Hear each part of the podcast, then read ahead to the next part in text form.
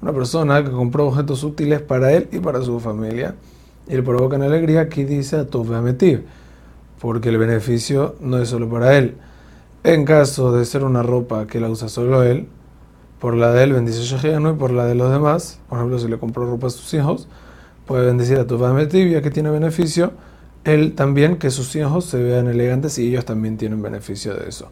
En caso de comprarle cosas a su empleado, no se bendice.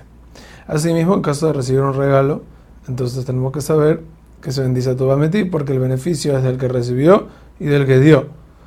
Esto dicho es con respecto a regalos como ropas, utensilios, pero por dinero no se bendice, porque apena a la persona recibir dinero. Esta alhaja es discutida mucho por los poskim, el ser que el placer y el beneficio de la persona que da el regalo no es un placer físico. Entonces puede ser de que no podríamos decir a Tomametí porque él no tiene un beneficio hoy en día palpable para poder decir a Tomametí y a la Jalamabase quienes dictaminan como Marán que se hace a Tomametí porque al final así escribió el Hay quienes dicen que no, que se escribe Yehianu, así escribe el Mishnah Berura.